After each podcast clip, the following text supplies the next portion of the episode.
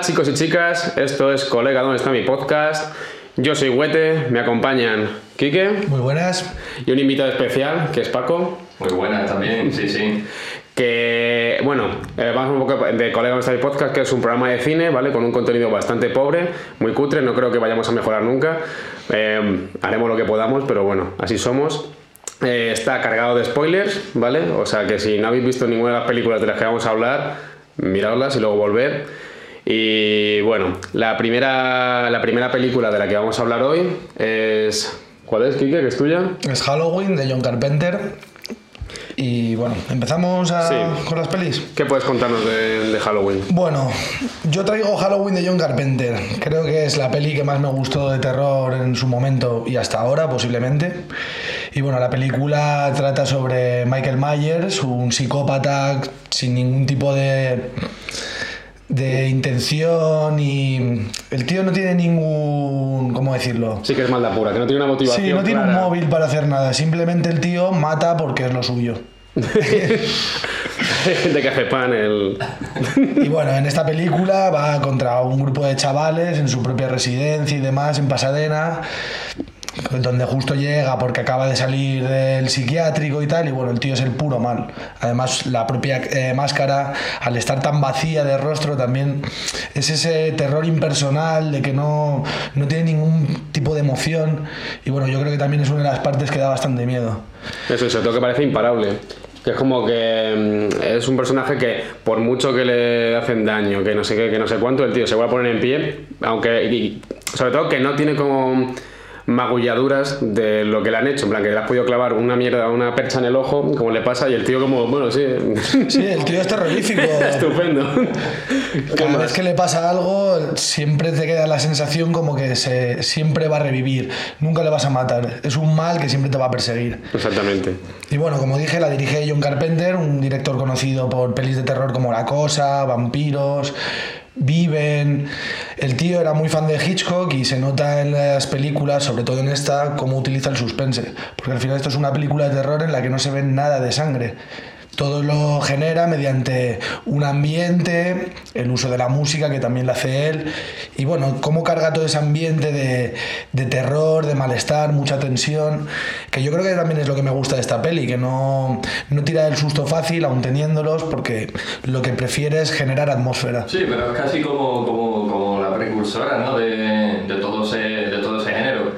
Y es curioso, tío, porque es que no tiene nada de sangre, es verdad. Eh, nada, nada, nada. Y aún así te, te impacta todo lo, que, todo lo que ocurre, las muertes. Tiene una, una violencia muy, muy explícita. realmente. Efectivamente, es muy violenta sin necesitar nada de sangre, salvo en el principio, eh, el plano secuencia del que hablaremos un ratillo, que tiene un poquito, pero no lo necesita. No, la verdad que no. Luego el plano secuencias, que hablemos un ratillo eso que yo dije yo, que a mí cuando iba primera vez tampoco mm, fui muy crítico con eso, pero luego hay que admitir que de pronto cuando está matando a la hermana, eh, yo mayor cuando es un chaval, de pronto la cámara se va para un lado y vais como está cuchillando al aire, que dicen, yo Carpenter.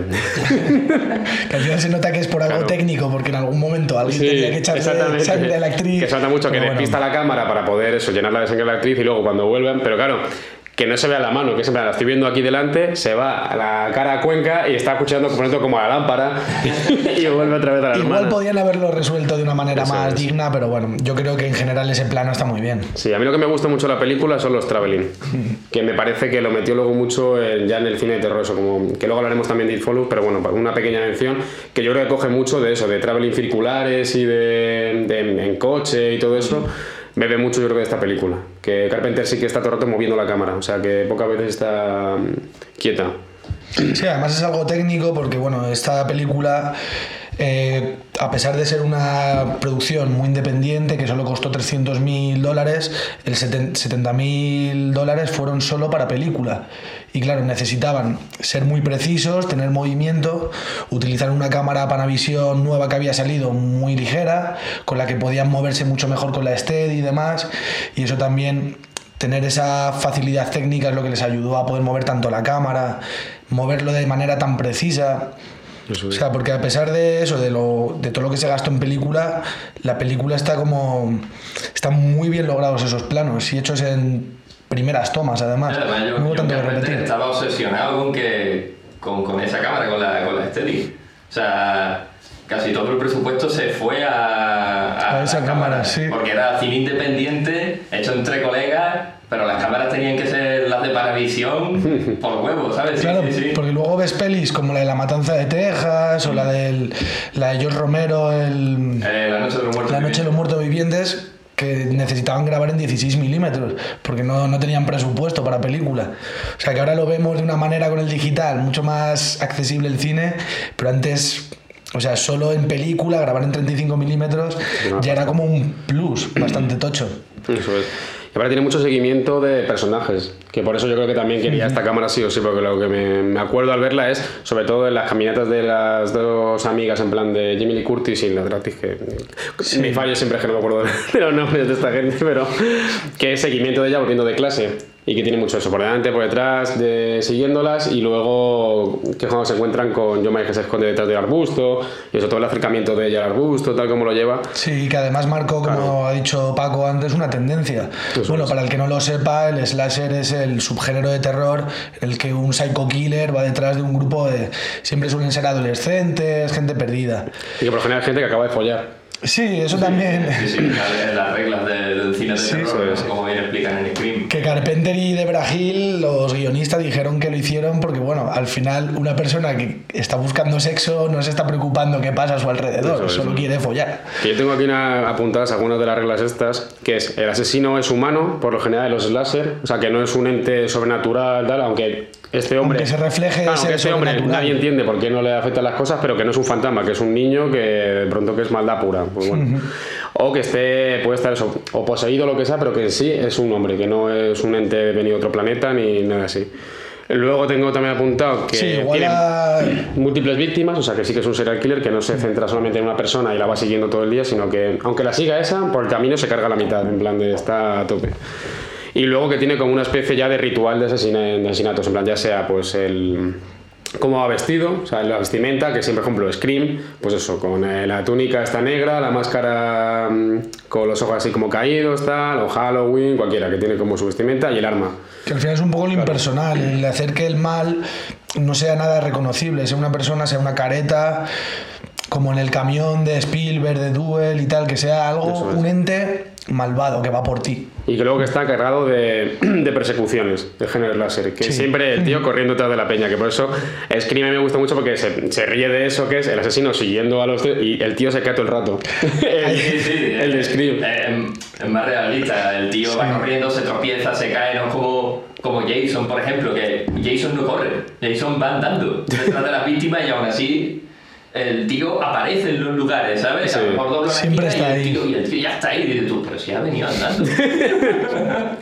Sí, que yo creo que también eso, It Follows ha cogido- intentado como coger lo de los malos que caminan despacio y darle. Ya, camina despacio, este va a caminar despacísimo. No, y además, ya hablaremos de It Follows, pero eso es lo que genera muchísimo terror, que ves Eso que es. es, un, es una persona que llega súper lento además. Sí, sí, sí. Dices, lo que te choca de eso es en plan de que no se va a cansar nunca.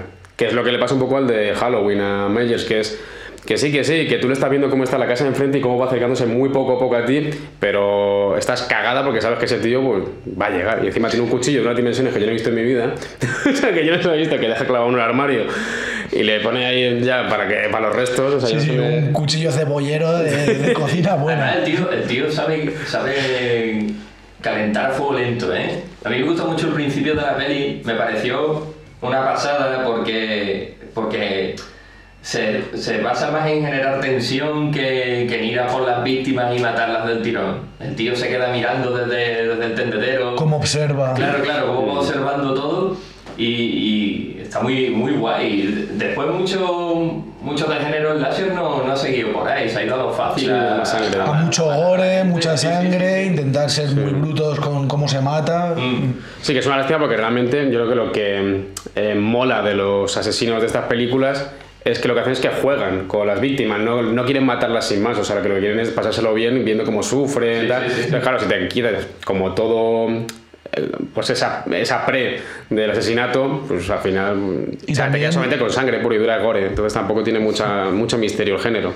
Y es verdad que poco se habla, que esto marcó tendencia de que los que matan suelen ser idiotas. O sea, en este caso, Jamie Lee Curtis, la actriz principal, cada vez que consigue acabar con él, tira el cuchillo a su lado. Hay una anécdota en una de las proyecciones que hicieron de esta película, que claro, en el último momento que tira el cuchillo, salió uno del público diciendo, te mereces morir, tía. Que dices, que a ver, genera también ese rollo el slasher de, pero coño, corre al coche, no te caigas. Sí, yo creo que, también es un poco la gracia de ese género. el género que más hierve la sangre a los, a los espectadores. Decir, pero ¿cómo hace eso? Yo no Todos eso". son malas decisiones Claro, que igual, toman. en Halloween la chavala esta que se queda atrapada en um, eh, como en el ay tienen como una habitación en el patio para lavar la ropa y se queda ahí atorada en, en una ventana de la manera más ridícula sabes que no está enganchada en nada simplemente que como tiene la tripita apoyada en la ventana ya se queda con los pies en aire Sí, y dice pero esto Es verdad que tiene cosas tontorronas la película. Eso después también lo rescata Scream en la escena en la que Rose McGowan se, se intenta meter por, por donde se cuela el perro. es verdad y, el- y el asesino la, sube la puerta y la mata arrastrándola con el techo. que además va a salir o sea eh, Halloween fue la precursora del género slasher y ahora Halloween otra vez reviva el género va a salir otra vez Y creo que quieren Kills. cerrar la historia ya. Ah, yo soy ahí no, no sé si va a Sí, ser. querían hacer como el final ya de Michael Myers y ya pues no dar más de sí porque es una película, una saga que ya son 12 películas las que tiene Claro, Halloween no, con sí, esta es- última. a mí me parecía que O sea, es propósito. ya se estira mucho el Es un chicle. lío de, de líneas temporales brutal, ¿eh? Porque tú coges la. Desde, Halloween hasta Halloween, creo que era la sexta, y es una línea temporal, ¿vale? Si quitamos la 3, porque la 3 no tiene nada que ver con la saga, pues intentaron hacer como una especie de. ¿Cómo se llama esto? De antología. Y, y después de la sexta, creo que hicieron Halloween 20 años después, que solamente tienen en cuenta de Halloween 1 a Halloween 2, ¿vale? Con, con, con el tema de que Michael Mayer y Laurie son hermanos, siguieron en Halloween Resurrection, que creo recordar que ahí muere Laurie. Después vinieron los remakes de, de Rob Zombie. El origen del mal, creo que es. Exactamente, y, lo, y, la- y las nuevas descartan todo, excepto la primera. Son secuelas de la primera. No tienen nada que ver con Halloween 2, nada, en absoluto. Sí, intentan quitarse de eso, que al final serían como producciones más para estirar más el chicle. Yo que- imagino ya llegar. ¡Ay, qué chocho! ¿Hasta dónde hemos llegado? En plan, venga, de- a sí. borrar, de cuenta nueva. De hecho, el, ahora van a encargarle al, al director de la nueva de Halloween que haga secuelas directas del exorcista, de, de la primera. Y Jamie Lee Curtis ha dicho que, quiere, que ella quiere ser el demonio. Qué guapo. Pues ya tiene una edad, Emily Curtis, como para hacer de niña el exorcista. Que luego el, el director de la, de la última es David Gordon Green, que a mí me, me, me encantó saber eso porque es el de- director de eh, comedias absurdísimas de Caballeros, Princesas y otras bestias, El canguro, Superfumados, Joe con Nicolas Cage, tiene independiente, y de pronto se mete a esto que me flipa en plan como pasó con Todd Phillips con el Joker, que de pronto un tío de comedias pura y dura, de resacón, eh, eh, road trip, no sé qué, se meta como en un proyecto más serio. Que me gusta porque le meten ese toque como de comedia negra a las películas que yo creo que le viene muy bien al cine de Claro, terror. O en, sea, la- en las nuevas el- uno de los guionistas es David McBride. Ese es de... No, David no, Danny McBride. No sé si habréis visto Juerga hasta el fin. Ah, sí, sí, sí, sí, Sí, Franco, sí. rollo. Exactamente, pues el que, el que la lía siempre, el que tiene así mule, que se queda Sí. en la bañera, es el guionista. Fíjate. Ah, sí, ese es el sí, de, sí, sí. el de las películas estas, de caballeros. Claro, claro, Sí, que sí. sale en todas Hombre, son gente muy polifacética o también quieren meterle un poco de comedia negra, que bueno. Eso es. Les viene bien a estas pelis. Mm. Y nada, una pequeña mención también al director de fotografía, a Dean Candy, que en este momento no era nadie conocido. Se nota muchísimo que hay muchi- muy buena técnica en esta película, pero luego acabó haciendo Regreso al Futuro con Robert Zemeckis, Roger Rabbit, ha trabajado con Spielberg en Jurassic Park en Hook, y bueno, y también ha hecho la maravillosa Tú a Londres y yo a California. O sea, el tío también polifacético en lo suyo. Esa es la de Lindsay Lohan. Sí. No, la de las hermanas Olsen, no sé, es el típico título que Yo uno tiene resonando en la cabeza. de, de, de, de esas películas de yo a Londres y tú a algún lado. Todo el bacete. Ah, te pones y, Y, y eran con Lindsay Lohan. Podría ser que fuese Lindsay Lohan o las gemelas Olsen, no lo tengo muy claro. Eh, todas grandísimas actrices y que ojalá vuelvan a, a protagonizar películas. Sí, sí, de, este- de esta talla además. Sí que le estamos echando de menos, joder. Y luego, ya que se ha hablado de Dean Kundin, que me gustaría decir que repitió bastante con Carpenter. Sí, hasta Golpe en la Pequeña China siguió trabajando con él. Hizo La. Cosa, hizo La Niebla. Además, también muy en ese género de terror que hacía él. Sí, que a mí me gusta bastante como la texturita que le da a las pelis. Yo solamente he visto de esa, la de Escape Sí, de Nueva y York, además La Cosa y, y Halloween, pero me parece que sí, que comparten como un look muy, muy similar todas. Y además luego la han utilizado para los remakes de- después de Halloween. O sea que el tío marcó una visual que han querido seguir manteniendo. Eso es. Y bueno, yo esta peli, ya os he comentado por qué la he escogido, también creo que es bastante accesible de ver. Se deja ver ahora, a pesar de que el tiempo ha pasado sobre ella. Pero bueno, la tienes en un montón de plataformas. En Netflix tú nos comentaste que hicieron un documental sobre cómo se hizo, en Movies That Made Us, que es bastante, bastante interesante de ver. Des- eh, despieza un poquito cómo se hizo todo el rodaje, todos los líos que hubo y merece la pena. Eso sí, tampoco ganó demasiadas cosas, que es lo que mm, también lo estuve mirando pues, para preparar el podcast. Y fue ganadora de los Globos de Oro por. Ah, no, espera, esto. Ah, me he ido, me he ido. O sea, la película en sí no vi que tuviese. mm, No, ganó festivales fantásticos de Chicago y demás. No fue una peli. O sea, en realidad en taquilla, de 300 mil dólares que costó, consiguió 47 millones. Fue la película independiente que más ganó en ese momento.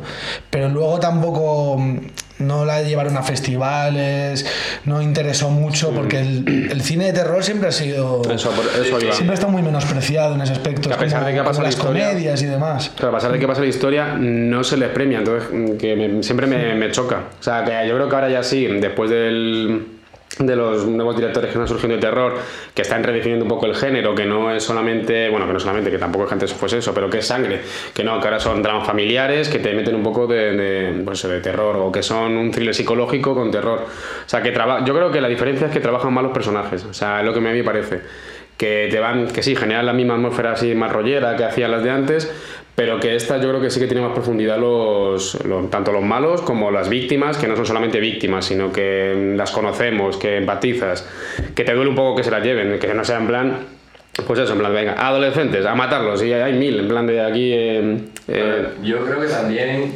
es porque esta película y todas las que todas sus poetarias tenían que allanar el terreno. O sea, por lo que tú dices, en, en ese momento el cine de terror estaba súper marginado. ¿no? Era más serie B, ¿no? Claro, entonces estas películas Y aún a día de hoy también le pasa al cine de terror. Sí, sí, a día de hoy le sigue pasando, pero por ejemplo, eh, no había, a lo mejor no había festivales de cine fantástico en aquel momento y por eso no ganaban esos premios, porque estas películas vinieron y marcaron la diferencia y a partir de aquí dijeron, hey, pues sí que hay algo interesante que contar ¿eh? ¿no? en el terror. claro. Y siempre moviéndose en un circuito de, de muy de serie B, muy de festivales pequeñitos, que claro, no le ibas a ver estrenada en el Teatro Chino de Los Ángeles. Pero bueno, a pesar de ello, marcó muchísima tendencia esto. Las películas que luego se van a se- vamos a hablar. Se nota que han mamado de esta película también y que ha marcado muchísimas pautas que luego en el futuro, pues eso, han mejorado mucho el género. Sí, no, tienen que existir estas películas para que podamos seguir evolucionando, está claro. luego. Como yo siempre digo con Jodorowsky, que no, no me apasiona su cine, pero me gusta que haya esos científicos del cine que de pronto dicen, ¿esto se puede hacer? No, pues igual lo voy a inventar yo. Que al menos que está como una puta se abran regadera. puertas, claro. Exactamente, y luego, eh, ejemplo, eh, una película, bueno, It Follows, el director David Robert Mitchell, pues su segunda, Under the Silver Lake, tiene claras referencias a Jodorowsky. Jodorowsky en sí, a mí no me parece un gran cineasta, pero gracias a él, eh, este hombre de pronto tiene escenas que van un huevo, entonces yo eh, contento con que Jodorowsky esté ahí haciendo su psicomagia, que es lo que a él le apasiona, pero bueno. Y no sé si queréis hablar alguna cosilla más de, de Halloween, aunque luego volveremos seguramente, porque hablando de It Follows va a volver a Sí, surgir sí, mil sí. veces. O pasamos ya a la película que nos trae Paco. Pues creo que sí. pasamos a It Follows. O bueno, una cosita, antes de perdonar. Eh, sí que me gustaría mencionar, como siempre, claro, al hacemos de nuestra película, mencionamos la escena favorita de cada uno. Yo no sé si tenéis alguna escena favorita de, de Halloween. Joder, a mí me encantó, y me, como soy el invitado me pongo el primero y la quito a todos. La escena que, que os he dicho antes, la de que se queda mirando desde el, desde el tendedero de la ropa, es que me flipa, porque es que ocurre eh, eh, a plena luz del día, ¿sabes? Y, y, y- Y es una escena muy cotidiana. O sea, tienes ahí la ropa tendida y está Michael Myers mirándote, ¿sabes? tu vecino. claro, tu vecino es Michael Myers que, que te va a meter una, una puñalada en cuantito puedas. Y me, me gustó mucho, tío, porque es que cotidiana y es muy tensa. Dice, aquí va a pasar algo malo, ¿sabes? Es como un sello de la casa de Carpenter de poner a personajes quietos mirando al horizonte como, como criaturas malignas que salen del averno. Sí, a mí eso me gustó eh, cuando la vi a segunda vez con Quique, que me dijo que Carpenter en ese, por aquel entonces no daba muchas indicaciones a, a los actores y me contó que el actor de Michael Myers le dijo, bueno, ¿y cuál es mi motivación en esta escena? Y dice, sí, tu motivación es de, eh, sí, del punto A al punto B. Era lo máximo que podía recibir. O, ahora pon cara de tal, gírala un poquito la cabeza. Eran sus indicaciones. Que a mí también la escena que has dicho me, me gusta en plan lo que le cuesta a la gente en estos filmes llamar a la policía. O sea, yo veo a un señor en mi jardín oli- oliendo mi gallumbo, es que tengo entendido. Y vamos, me falta tiempo para llamar a la Ni policía. siquiera saca una escopeta. ni. Exactamente, o bajar a ver qué pasa. En plan, ¿qué pasa? ¿Qué pasa? Con un puto palo o lo que sea, pero. fascina eso, en plan de, nah, bueno, será el vecino. Ya está otra vez haciendo las suyas. ¿Cuál es tu escena favorita de Halloween? Bueno, Igual te compro la tuya que me hiciste también a mí, que es cuando se acaba.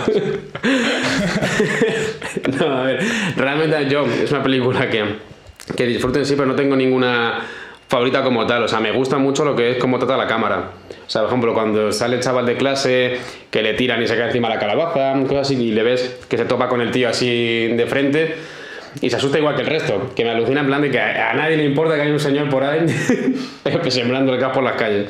Pues esa, me- o sea, lo que te digo, seguimientos de los personajes por la calle me parece que está muy muy bien rodado. Yo me voy a quedar con la escena principal, ese plano secuencia que además solo por planificación creo que es maravilloso, que tardaron dos días en, en rodar además, porque claro, todo el rato tenían problemas a la hora de grabarlo. Y solo esa, esa tensión que genera, cómo va, eso, mata a su hermana y demás, y se acaba descubriendo que es un niño pequeño el que lo acaba de hacer, Sí. que ya hay una psicopatía detrás de ese personaje. Empieza muy bien, genera muchísima tensión y técnicamente es impecable. Sí, a mí ese, ese pequeño giro me gustó mucho. Y además, creo que es la primera vez que se pone, no estoy seguro, que se pone el espectador en, en, en la posición de- de- del malo, o sea, con la, con la visión subjetiva, ¿no? Creo. Pues podría ser, no encontré nada sobre ello, pero igual sí que utilizan el POV como para meterte en el, en el propio asesino. A mí lo que me gusta es el final de ese plano, que es marca de la casa de Carpenter, que de pronto la cámara se sube una grúa, se queda arriba y los actores se quedan todos así mirándose. Que yo imagino que ah, harían también eso, en plan de, pero eh, ¿qué hacemos, Carpenter? No, no, quedáis como estáis, en plan de, que nadie se mueva, por favor. no me tropéis la Sí, película. además que es así, que no se mueven ni nada, se quedan ahí La grúa va subiendo y se quedan los dos padres mirando al chaval así, el chaval así. Esperando a que, pues eso, a que corte ya Carpenter. Pero aún con esa, lo que genera es muchísima atmósfera, crea tensión. Así, a mí el conjunto de la película, que te digo, me funciona, pero que tiene cosas que dices de. Aquí yo creo que. Que igual es más que, tontorrona. que no tienen guion, en plan de que dijeron. Pensamos que vas a cortar antes. y estamos aquí. Yo ya me estaba tocando el pelo o algo. pues bueno, ya después de eso pasamos a. Vamos con It Follows. A It Follows, eso es. ¿Quieres hacernos un brevísimo Un resumen? brevísimo resumen. Ok. Pues It Follows se estrena en 2014 y trata sobre una chica que se llama Jay que vive... A mí me da la impresión de que vive en una especie de familia desestructurada brutalmente. Un poquito, sí. Vale. Y ha quedado con un, con un chico para pasar la noche. Y bueno, tienen una cita. Ellos le dan al, al sabrosón. tienen, tienen sexo. Y este chico pues la, la ata a una silla y le dice que le ha pasado una maldición, que hay una entidad que va a perseguirla andando y que, y que para poder librarse de esa maldición tendrá que tener sexo con, con otras personas, pero que tenga cuidado porque si esas personas mueren, esa maldición vuelve a ella. Entonces la película va, va a seguir a, a la chica intentando deshacerse de esa maldición de todas las maneras posibles y, y quedándose ya con ello para, para toda la vida, realmente. Es el tú la llevas más hijo de puta de Sí, todo sí, el sí, cine, tío. absolutamente, sí, sí, sí. A mí lo que me gusta es que, por lo- o sea, yo no sé el resto de gente antes de, de Jay de, de contar la maldición, si alguien había investigado cómo puede acabar con esa persona, pero esta gente por lo menos sí que lo hace, que intenta decir, a ver, eh, es muy lento, entonces tengo que eh, irme, pues eso, ir moviéndome todo el rato y luego tengo que ver, o sea, lo del final, o sea, gente tampoco quiero reventarla de momento uno, pero que eso, que intentan ver, pues igual esto le afecta y tal, no sé qué, que no solamente, que Jane no intenta pasarlo.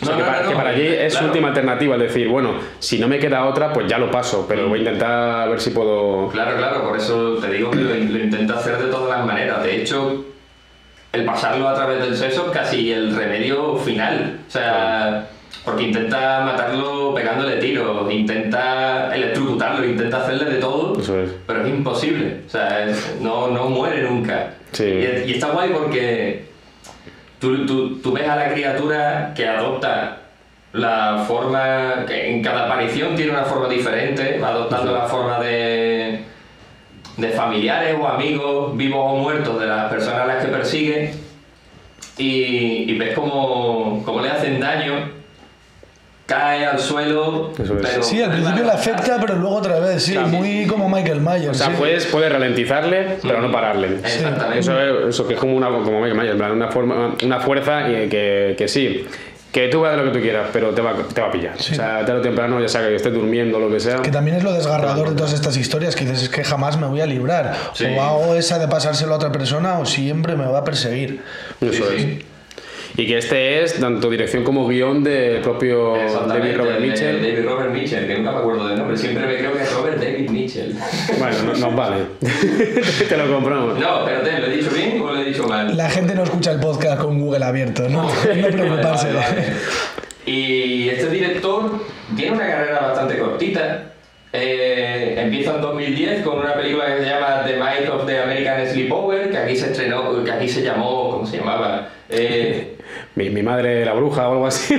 algo como el, el- el esplendor de la adolescencia o, o algo así se llama, yo no la he visto. Yo tampoco. Pero, pero puede ser O sea, de hecho yo me enteré de que tenía una película antes que Kid Follows preparando esto. O sea, yo pensaba que Kid Follows fue súper prima y que, hostia, qué buena prima tenía este tío. No, no, desde luego, la peli tiene muy. Eso o sea, es. está muy bien hecha. Sí, sí. Y en 2018 estrenó Under the Silver Lake, Maravilla. que que es una de mis pelis de culto. No la he visto, pero me ha, me ha tentado vuelta a verla. Sí, sí, pues te la recomendamos fuertemente. Y además que tiene, aunque la peli no es de terror, tiene momentos de, de terror y... Un cine como neo-noir, Sí, sí, sí. que bebe muchísimo de Lynch. O sea, a mí me pare- o sea, yo viéndola digo, es que es el puto cine de David Lynch, pero con más estilo, por así decirlo, en plan, como más llegado a nosotros, más millennial. Lynch es en plan de, no, no, esta es mi mierda y te la vas a comer tal cual la quiero yo, en plan de, aquí, pues, que además Lynch hace mucho del sonido, o sea, trabaja mucho eso, y yo en clase, cuando estaba estudiando, nos comentaron que Lynch de pronto le ves en los hoteles con un micro arrastrando por el suelo para pillar el sonido que tiene la textura de la moqueta, y cosas así. Sí, sí. Claro, y te lo mete. Hace el diseño de sonido, sí, sí. Eso es, en cambio esta gente sí que se trabaja mucho sonido más, como más limpito, que es lo que, le, a ver, que es lo que busca cada uno. Lynch lo hace así porque le gusta que esté sucio. Y este hombre tira mucho de sintes también en, en It Follows de Robert Mitchell, al igual que en Halloween eh, Sí, sí, sí, es Carpenter. que la película es súper deudo- deudora de, de Halloween y de hecho el, el compositor hacía música para, para videojuegos y el director era fan su- era súper fan de un videojuego que se llama Fed, que yo la verdad es que no lo conozco. No me suena. Y entonces eh, se hizo amigo de, de Disaster Beast, que tú tienes el nombre correcto. De Rich Brilland. Claro, yo tengo el nombre artístico. y, y se pusieron de acuerdo para, para hacer la banda sonora y bebe un montón de John Carpenter. De hecho, es que yo, yo- yo no sé hablar de música realmente. Sé apreciarla muy bien, pero no sé hablar de música. Y, y yo veo estructuras, estructuras que son calcadas una de la Sí, sí, otra. sí. Sí, mucho, sí. mucho sintetizador y sobre todo que viendo It Follows te envía de golpe a las películas de los 70, 80 y tal, eso, eh, súper abusando de los sintetizadores, en plan de como que todo lo que suene sea, sea Una eso. repetición muy machacona de los riffs que utilizan, que es como tin, tin, tin, tin, tin, tin, tin, como genera mucha tensión. sí, tiene sí. como, como, como una base de fondo que se va repitiendo ta, ta, ta, ta, y le va metiendo otras capas, ¿sabes? Y pasa en las dos películas.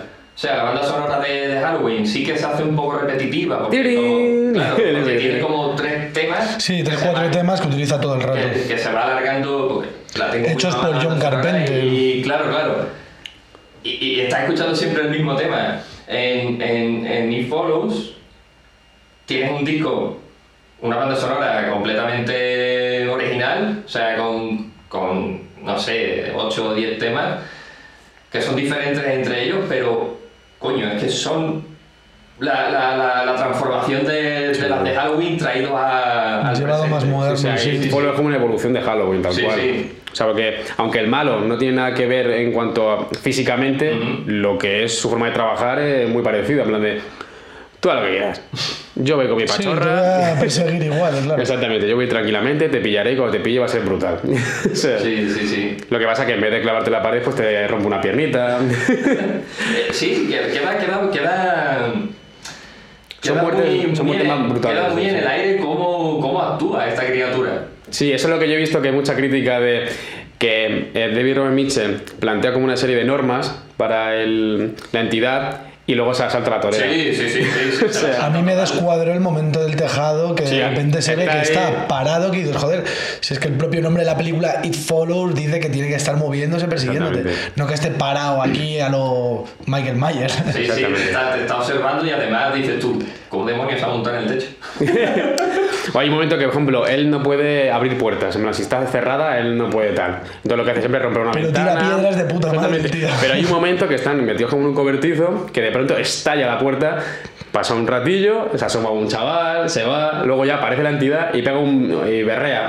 ¿Sabes que es un niño? En plan, y dices, ¿por qué grita? Sí, yo, O sea- yo he leído que por lo visto eh, la entidad sí que se encabrea. Que cuando, que cuando le pones impedimento. ¡Tú no, mami! Exactamente. Cuando le, cuando le pones impedimento, eh, empieza a, generar ira. Entonces, claro, le han estado pegando tiros en el momento previo, después le cierran la puerta, él intenta entrar, y hasta que se la cepilla, pum, le hace el boquete y, a- y adopta la forma de, de uno de los niños de Mirones. Es verdad, es verdad. Sí, sí, lo sí. estaba pensando cuando lo veía y digo, joder, este es el niño que ha salido antes en la puerta. yo me di cuenta, macho. Pero me quedó ahí la duda de. Me ¿puede ser o no? encantaría estar tú dentro y como no puede entrar, escuchar un ¡Joder! ¡Me cago en la puta! ¡Otra vez! Pero sí que es Por verdad. eso, por eso en la escena de la piscina empieza a tirarle las cosas a Jay. Pero porque está frustrado, ¿no? Que Sí, no, sí, no porque- puede entrar. Exactamente. Sí, porque la- exactamente. el agua no le- no le mola. que no le gusta el agua, por alguna razón, y empieza a tirarle las cosas a Jay. Yo eso, ¡Ay, Dios mío! Con lo bien que estaba en tierra. Porque es que es verdad que no se toma muy en serio las reglas que mm, se autoimpone el propio director. Sí. Que dices, joder, si es que tú mismo estás poniendo un camino a seguir, por lo menos sé coherente con él. De repente Claro. no me la cambies a la torera, que es un poco. Y me gusta, de lo que te dije el otro día, que estuve viendo un montón de vídeos de hablando de Falls y tal, y había uno que te decía formas para parar a la entidad. Algunas tenían sentido, en plan de que. Bueno, todas te- tenían más o menos sentido, pero. tío le echaba imaginación. Exactamente, pero si mete una, una locura, dice, bueno, a ver, voy a calcular la velocidad a la que viaja, tal, no sé qué. Dice, si va de aquí a aquí, a tal, no sé cuánto, y creo que eran 5 kilómetros por hora. Dice, vale, pues lo que tienes que hacer es irte al trabajo, eh, pero antes de trabajo tienes que pararte no sé dónde a comer algo para que vaya allí y luego ya vaya a tu trabajo. Entonces, tienes que... Y, te das- Claro, y tienes el, el tiempo perfecto para dormir tus 8 horas. que luego, por lo que sea, la entidad de pronto se ha parado también a comer y ya te despista. Ah, yo ahí ya no entro. Eso ya es la entidad haciendo sus cosas. Y, y luego la otra alternativa es cavar un hoyo en mitad de la nada. Eh, disparar en la cabeza, que hemos visto que cuando le dispara se cae, Sí. pues que se caiga y, or- y- y hormigonar el Sí, este. sí, sí, eso se me había ocurrido a mí también. Pero, pero es una, que no, no sabemos cómo trabaja. Sí, porque Igual al es- final no, no traspasa paredes ni nada. O sea, los impedimentos físicos Claro, que pero, había se los pero hemos sí o visto sí. su enfurecimiento nivel 1. Y tú Claro, imagínate, ya. ahí abajo, cargando ira, Dios mío. claro. Van a acabar partiendo. eh, El tiempo tiene, rascando hormigón hasta Sí, que lo saque. sí, sí. De hecho, leí, porque me puse a buscar un poco de curiosidad en, IMDb y todo el rollo, que en una entrevista el director dijo que, que a la entidad no le, no le costaría mucho subirse a un avión. O sea, porque siempre está la cosa de, bueno, pues vete de viaje. No, no, va, no, Claro. no va a atravesar el océano, que sí podría hacerlo, ¿no? Que sí que podría coger, meterse Yo pensaba eso. por la orilla, así en plan rollo como, como en la tierra de los muertos vivientes, que atraviesan el mar con- andando por el fondo del por el lecho marino. Sí, pero bueno, como no la ve nadie, podría meterse en un Sí, sí. avión y esperar Es- pacientemente. ¿eh? Ya que se sube al techo a mirar, Claro, se claro. puede subir como pasajero. O que de vueltas en el pasillo. O agarrar un motor, sí, puede hacer lo que quiera. Y si como realmente la persona que pone las reglas no le importan, pues...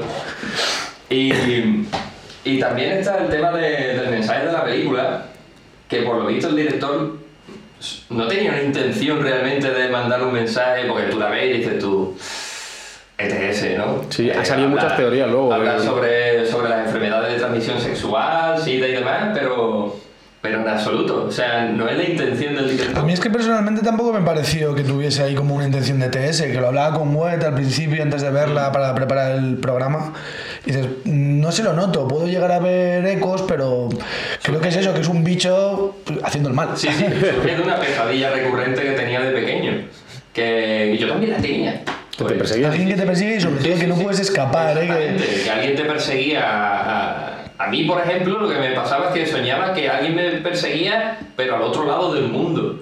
Y decía, hostia, es que en algún momento va a llegar a mí, aunque esté en Rusia, ¿sabes?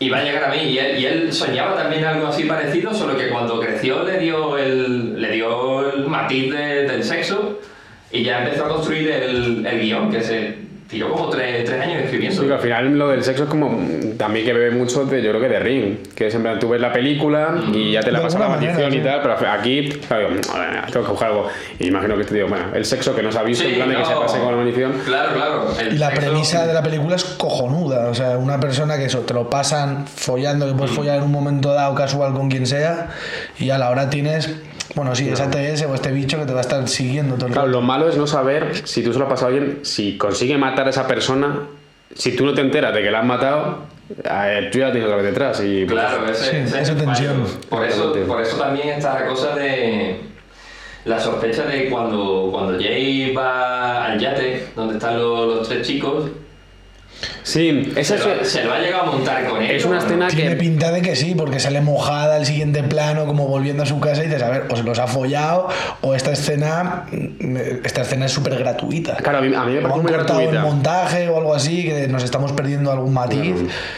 O, o yo qué sé, o sutilmente está diciendo, vale, sí, se los ha follado, pero menos inútiles los tres porque ninguno de los tres Claro, es, sobrevivir. ya que lo metes, por lo menos que tenga luego un peso en la historia. Es en plan de que ella se, se note como más tranquila o lo que sea que ha ganado tiempo, pero tú lo sientes A como mí, en plan de que. me- a mí me da la impresión de que no lo hace. No, no, porque se queda encerrada en la habitación. Exactamente. Luego ya lo siguiente sale, se ve al bicho que está en el Como que, tejado. como que se lo pensó un poquito, le reconcomió la cabeza ya no solamente el hecho de participar en una orgía, sino el hecho de que se va a cargar a esas personas, en cierta manera, porque no Claro. va a coger, solo va a trincar y les va a decir luego, oye, pues va a perseguir una entidad, ¿sabes? Ahí lo llevas. Ahí- ahí lo y para atrás. Claro, claro. Entonces, Oye, yo- qué interesante, ¿eh? no lo había yo, pensado por yo ahí. creo Claro. que, que- que se echa atrás y por eso después la vemos en la habitación absolutamente aislada y con la puerta cerrada con la silla Sí, y sí, puede demás. ser. Sí, que tiene como más conciencia que no como el de cerebro que se lo pasa a ella. Me parece tontísimo ese tío. Sí, sí, sí, sí. Hijo de puta. Eh, es que además lo vi en otro vídeo de estos que dice, y este hombre que vive, o sea, le dice dónde vive, lo primero a la, a la chica, si le vas a pasar una maldición y vas a desaparecer, pero le ha dicho dónde vives, y encima tienes, que lo flipó, dice, este tío vive en una casa abandonada, llena de cosas que suenan las tal, y luego en la bordilla una cama llena de revistas porno y un montón de pañuelos, o sea, su vida ya se resume en masturbarse a ver si le pasa la maldición ya al aire, ¿no? Un tío que es un desgraciado Sí, sí, sí. que vivirá de las rentas de su abuela o alguna cosa. Y además, y además no es la primera vez que le pasa la maldición a alguien, porque la chica del principio es la que sale en la foto con él. Ah, yo no- no me di cuenta. Exactamente. Hostia. La Oh. chica que voy a uno de los puntos que tengo aquí apuntado se llama se llama Annie, que es como se llama Annie en homenaje a la amiga, la primera que muere en Halloween. En Halloween, claro, sí. De hecho, Annie Brackett. Jay se llama por Jamie Lee Curtis y su hermana Kelly se llama por la hermana de ella, Kelly Curtis también. O sea, el director se, se, lo, o sea que- Cool, se lo pensó. Hombre, el primer plano de la película, el traveling circular, es también la presentación de Jamie Lee Curtis en Halloween, si no recuerdo mal, que es con un traveling in y luego ya gira y la vemos saliendo de casa, que es lo que vemos de la chica esta, que tú Sí, y se pronto nota por el sitio, el es. sitio residencial muy Que estadounidense. esa escena a mí me encanta, la de It Follows al principio. Además, el tratamiento del sonido, que eso no es idea mía, eso me lo contó un profesor mío de clase, que, que como no lo ves, en ese momento no te lo presentan físicamente, tú sabes a qué distancia está por el sonido. Porque primero es un pum, pasan como 5 segundos, pum, y de pronto empieza ya una música frenética, tu, tu, tu, tu, que es como Sí, ya sí, está sí, pegado sí, sí. y la tía sube al coche y sale a. Yo esa primera escena que habláis todos muy bien de ella, yo no terminé de entender la de esa tensión, o sea, Hombre, que no lo ves. A mí me- sí, me no, gusta no se ve y demás, pero tampoco le noto ahí el sonido. No me generó tanta tensión como esperaba. Es Igual que porque iba No es con mucha no es tensión, es de- predisposición. Es descolocarte, yo creo. Es Sí, decir, es muy, es muy no sé- desconcertante porque sí. ves a la chica de un modo Que da vueltas, claro, está muy angustiada. Mira hacia atrás y la música, que es lo que realmente hace como ese paso, pum, pum. eh, prácticamente es como si le, le persiguiera algo gigantesco. Eso es. Da, da la impresión de que, de que le está persiguiendo el mismo Godzilla, ¿sabes? Sí, sí, que entonces desconcierta un montón. Es con la tensión de que solo lo ve ella porque le pregunta a su padre, ¿qué te pasa, hija? Sí, sí, hay una vecina también que se queda ahí rayada mirándola. Sí, y, y- y- acaba todo con, con, con la chica con la pierna hacia, Sí. hacia arriba. Que es una muerte súper estética, o sea, que tú Sí. lo ves hacia el Sí, escorpión ahí total, en mitad de la total. playa. que yo quería comentar también justo que si os fijáis, como que todo el mundo se va a la playa. En plan de que cuando se siente amenazado, esta chica se siente amenazada y se va a la playa. Porque yo creo que también es como que te... A ver, que yo creo que por la teoría que has dicho tú, que él lo hizo sin pensar, pero que es como que vuelven al, al útero materno. Porque la presentación que tenemos de Jay es en la piscina, tirada así en la- tal, y como que su entorno es seguro. En plan, está rodeada de agua, tal. La chavala esta se va a la playa. Ellos, cuando se rayan también tal, se van a la casa de la playa no sé quién. Y cuando ya deciden matar a la entidad, se va a una piscina. O sea, como que es... Que eso lo vi que es el... la teoría esta de matar al padre. En el momento en el que los adolescentes rompen los vínculos parentales. ¿Qué es eso? Es como que aquí me siento seguro y como que no quieren crecer. Es ese miedo a crecer, a salir de, pues, de la sala de tus padres. Pues ellos es como que cuando van al agua se sienten seguros porque se sienten protegidos. Que es como eso, volver al útero materno. Eso está muy guay porque lo he visto antes en tus apuntes. Pero es erróneo. "Hostia, eso le da sentido a una escena, a un, a un plano de la película que, que dije, esto no está aquí gratis. Esto, el director me está intentando decir algo. Y es que la piscina sale rota. Sí, la rompen, piscina- sí, La piscina de, de la casa de Jay está rota. Claro. Y también cuando sale de la playa, la chavala, la amiga de gafas, esa que interactúa súper poco, solamente está para que la disparen al final de la película, que dice, meteros, que está muy buena. del disparo de esa tía. que se llega a Qué momento más tonto y gracioso. Que yo creo que si se llegan a meter en la playa, yo no sé si la entidad puede entrar en el agua. O sea, que a lo mejor es como una especie de... Hombre, entrar entra en el último momento. O sea, Sí, pero, dices, el bueno. agua le afecta, o igual es vulnerable en el agua, pero se puede meter y puede dar por culo en el agua. Sí, igual es... Sí, como un puto gato que no le, que sí que igual, no le claro, interesa demasiado, pero bueno, pero ya que cuando estoy- se lo cargan dentro del agua es como que ya mm, ahí se queda. Sí, pero luego aparece otra vez. Es que lo que te digo, que realmente Sí. no hay normas como tal. Dice, no, no, el agua no le gusta, por lo que sea. A lo mejor le, le aletarga un poco, pero re- realmente después. Yo creo que en porque el último se, plano se le- arruga y no le viene En bien. el último plano puede que, que le estemos viendo hacia el final. Sí, ahí Sí, sí, es sí. verdad, joder, qué mal rollo, es verdad. Pues también pasa un poco con Halloween, que es como eso que no que nunca te vas a librar de ello, de ahí va a estar siempre persiguiéndote. Es. Y que lo dejen tan abierto es muy, muy interesante. Me gustó mucho el final de It Follows. Sí, porque te deja como un poco eso, eh, abierto y dices, no se van a librar. Es que, es que no se van a librar, es que No, no, no, está la ahí. en la vida. Exactamente. que, que el chico se va a buscar prostitutas Sí, y sí. demás, sí, sí, sí. Y además, el, el, el chico de las melenas, el primero que, que tiene sexo con Jay, después de, para pasarle la maldición, él dice que nunca llega a ver a la criatura, pero realmente creo que se lo dice como... Para tranquilizarla o... No, no para tranquilizarla, sino como para que realmente no vea a la criatura porque está ligando con otras chicas. Porque si veis, si, si os fijasteis, después de tener sexo Sí, con está ella, hablando con una chica está que hablando con instituto. otras chicas. Que digo, ya lo pasará y se va a quitar un poco el marrón en ese Claro, aspecto. claro. Al menos ella se va a librar. Y después, claro, por su carácter quizás promiscuo, eh, no llega a ver nunca a la criatura y nunca se lo termina de creer hasta que al final le, Eso le es. acaba pasando luego que al final el que le mata a él es su madre. Sí, sí, es su madre. Y el que aparece en la piscina es el padre de, de Jay, Sí. o más o menos lo dejan en- entrever. Algo queda raro ahí, sí. Sí, que sí, es- es el padre de Jay porque sale en una foto. La, la película te da muchas pistas de, de la, tanto de, la- de las apariciones de, de la, de la entidad como, de, como de la, del aspecto que toma. Por ejemplo, al principio, cuando unos minutos antes de que el, el, el tío este con el que, con el, que en el primero tiene sexo, ¿cómo se llama? No me acuerdo. Después de, después de tener sexo por primera vez que ella aparece así por, por la carretera gateando y tal, los amigos están jugando un juego de cartas y las cartas tienen la- las apariciones de, de la entidad. Me fijé porque en la banda sonora hay un tema que se llama All Made, ¿vale? Y en las cartas pone eso. Y dije, ah, mira, me ha cogido el título de- de- del nombre de la carta, pero después me empecé a fijar que había una carta que se llamaba Kinky Boy, Kinky Kids, que son los niños millones. Qué curioso. Sí, sí, sí, sí. Y después la... hay diferentes planos en los que aparecen familia de, de Jay. Porque a la madre nunca le vemos la cara. Es el único. Es verdad. O sea, salen tres adultos en toda la película. Al... La madre, la borracha que sale ahí de espaldas bebiendo vino. En el hospital creo que sale en un momento, pero sale así Sí. como apoyada. Y la se madre la ve nunca bien. se le ve Te la cara. resaca. Pues en la foto sí se la podemos ver y en la foto te muestra que, que la persona, la anciana que la, que la persigue es su abuela. El, creo que el abuelo también le persigue, que es el hombre alto, Hostia. cuando entra en, el- en la, en la habitación. El padre al final. O sea que la película te lo está mostrando de una manera muy sutil, que te das cuenta cuando la llevas vista pues 10 veces como yo, ¿sabes? Que, que- que me gusta mucho. Está muy guay eso, te vas sembrando las semillitas y demás. Eso no me he dado cuenta. No Sal- queda tan claro igual en cómo lo construye, pero o sea que es está bien, que esté ya todo tan medido, que además al principio lo dicen, ¿no? Es que puede tomar formas de gente a la que tú quieres. Mm.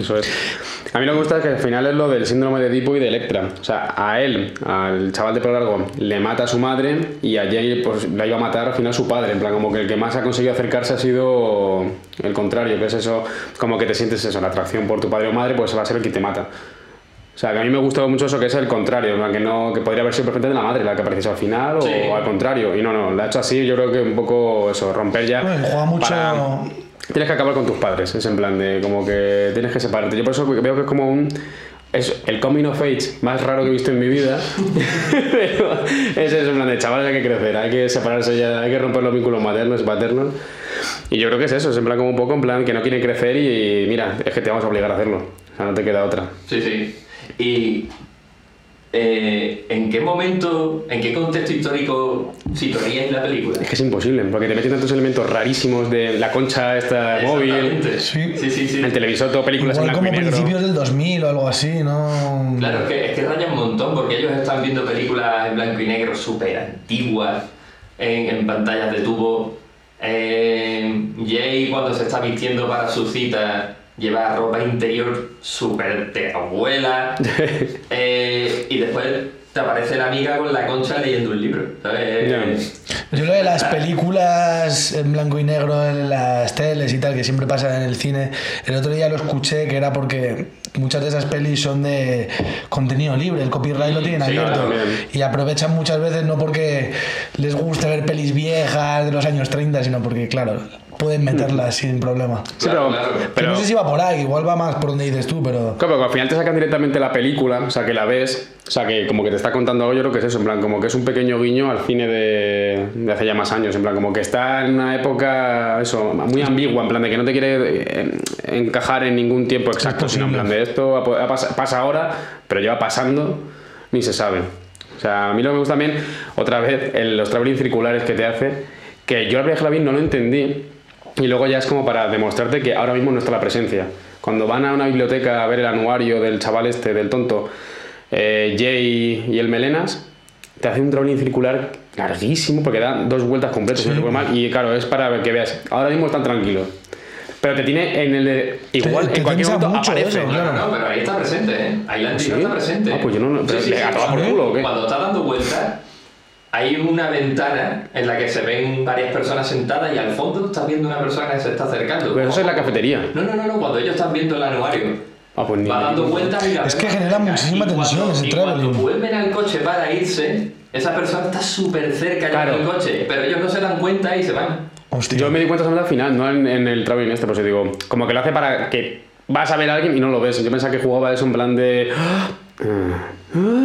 ¿Sabes? No, no, pues. No, no, pero genera mal rollo esos está circulares. Y cuando- que dices lo del plano circular, eh, había otra referencia a, a Halloween que es un homenaje a- al momento en el que Laurie, Laurie Strode mira por, por, Por la ventana. y ve, y ve a Michael Myers En este caso, Jay mira por la ventana y ve a la anciana acercándose, Eso es. poco a poco.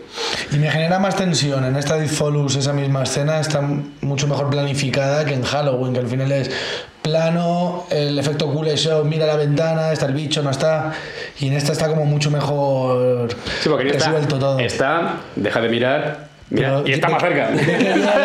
se Por eso levanta, se pira de la clase, me genera mucha. A mí lo que me gusta es lo desagradable que es el puto David Robert Mitchell con los con la entidad. Cuando está Jay en casa que ve la primera mujer que se tiene los piños reventados, Que está sí, sí, meándose. meándose con un pecho afuera, Sí, y sí, sí, sí. ¿Qué necesidad? o sea, o sea, no, no entiendo por qué tiene que ser tan desagradable el, el bicho en este momento, pero Y lo, lo que, lo cual ahora me, me genera la, la pregunta de, para Jay, ¿quién es esa persona? ya, ya me lo pensé, digo, no sé cómo. Yo pensaba que era la que matan al principio, pero digo, no puede ser, no queda claro. Pero bueno, diciendo tú todo esto, tiene pinta de que está todo Ah, muy sí, pensado. significado tendrá, Seguro que algo seguro. tiene, claro. Y luego quería hablar un poquito eh, de la dirección de fotografía, porque repite, que es Mike Giulakis, que también trabaja con el Under Under the Silver Lake. Y lo que me ha gustado es que también trabaja con, con Shyamalan de vez en Ah. cuando, que ha trabajado en Old, en la nueva, en Split, en Glass, y luego en la de nosotros, de Jordan Peele. O sea, que es un tío que a mí me gusta, ahora ya sabiendo qué más cosas tiene, es un tío que tiene un gusto exquisito. O sea, a mí me, me, me- mola bastante cómo, cómo ilumina este señor. además se, se mueve bastante en el género. Eso es, que es muy de, de cine de terror o sí. thriller así intensito. Eh, luego, también otra curiosidad que quería decir, que es la que has visto tú antes, que el cine que sale en la película es el cine, por lo visto, en el que se estrenó Posesión Infernal. Ah, o sea, que. David Mitchell es un señor que le encantan los putos eh, tributos y cultos a... Por supuesto, A sí, no, hombre, y eso después se ve en Under the Silver Lake. O sea, ahí esa película está plagada de, de guiños y, homenaje a, a la cultura popular, pero joder, ahora Follow tiene una, una similitud con otra película que me encanta que es Donnie Darko. Uf, esa hay que hacer un día. Claro, que. Donnie Darko se van a ver Posición Infernal al cine. Ah, yo es que no he visto Posesión Infernal, o sea que tampoco lo tengo tan ubicado. Ay, Dios. Pero Donnie Darko sí la he visto muchas ¿No has veces. visto Evil Death? Pues. Maravillosa peli, sí. Hay que vérsela. De Sam Raimi, ¿no? Sí, sí, de San Raimi. Hay que verse la trilogía, el remake y la serie. Que ayer me terminé. Ah, es serie. verdad que está en Y Netflix, es creo. gloriosa la serie. As contra Evil Dead o algo Sí, así. sí, sí, sí, sí. Tengo que meterle Película sé. clásica del género. Y luego me gustaría que dijeseis escena favorita de... Empezad vosotros porque yo. Porque tú dices todas. Porque yo diría la película entera. Yo tengo dos por el mismo rollo, pero me voy a quedar con la del. La primera vez que el monstruo aparece delante de sus amigos, que se genera esa tensión porque el tío entra en la casa, se sabe que ya está en la casa con esa mujer. Y claro, ella se encierra en la habitación y le empiezan a llamar, que no, abre, que soy yo. Claro, es la tía, pero detrás aparece un bicho gigante que genera un mal rollo. Además, el tío parece como un, un loco con la bata y demás, gigante el tipo. Y me generó un mal rollo ese momento de. Quizá fue lo que más me gustó de la película, el cómo lo construye todo eso. Está muy bien porque abre la puerta, te confías porque realmente son tus amigos y de pronto aparece el puto monstruo este. O sea que sí que me parece que Y te juega está muy generando bien. toda la tensión Sí, de se juega rompe, ya te ha aparecido, ya está en la casa el bicho. Sí, o sea, yo creo que este sí que juega muy bien con los sustos. O sea, dentro de que no tiene screamers como tal de... Sino que es...